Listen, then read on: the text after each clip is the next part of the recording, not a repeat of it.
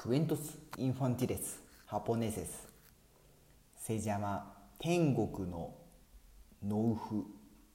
コメンサモス。ある小さな村で一人の年取った農夫が亡くなりました。生きている間は神様だって毎日働いておいでなすが自分はもっともっと働かなくてはというのが口癖の働き者で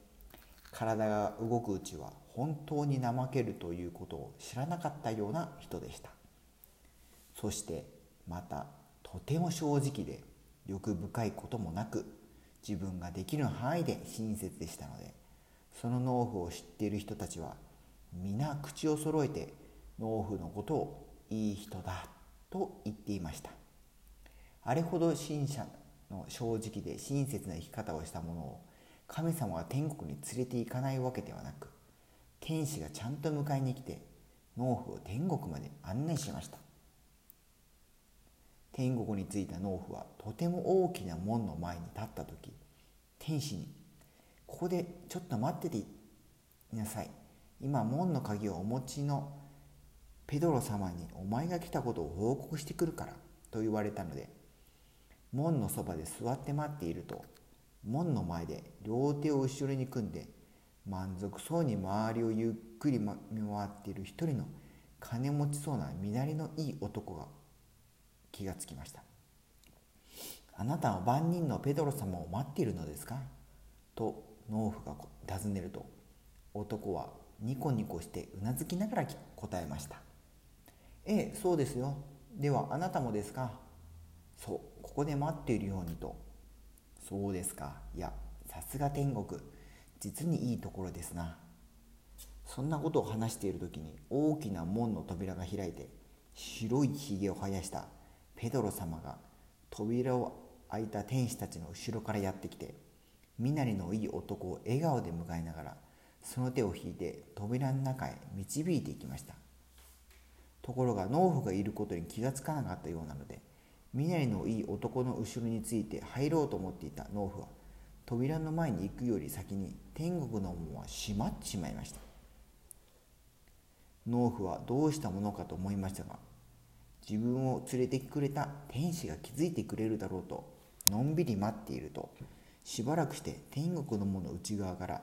にぎわかな音楽や楽しい笑い声が聞こえてきました。いやさすが天国だ。毎日たくさんの人が来るだろうね。それぞれのために大歓迎をするだな。そしてきっと自分の時にも同じように歓迎会が促されるんだろうと嬉しく思ってました。そして賑やかな騒ぎが一段落した時天国の門は再び開かれペドロ様は扉を開けた天使たちが後からやってきて待っていた農夫を招き入れました。やあやあ遅くなっちまったな。待ちくたびれたか？いいえとんでもない。ようやく天国に入れて本当に嬉しいですよ。ペドロ様もうんうんとうなずきニコニコしながら農夫を奥へ案内していくのですがしかしいくら経っても楽隊や音楽を奏でず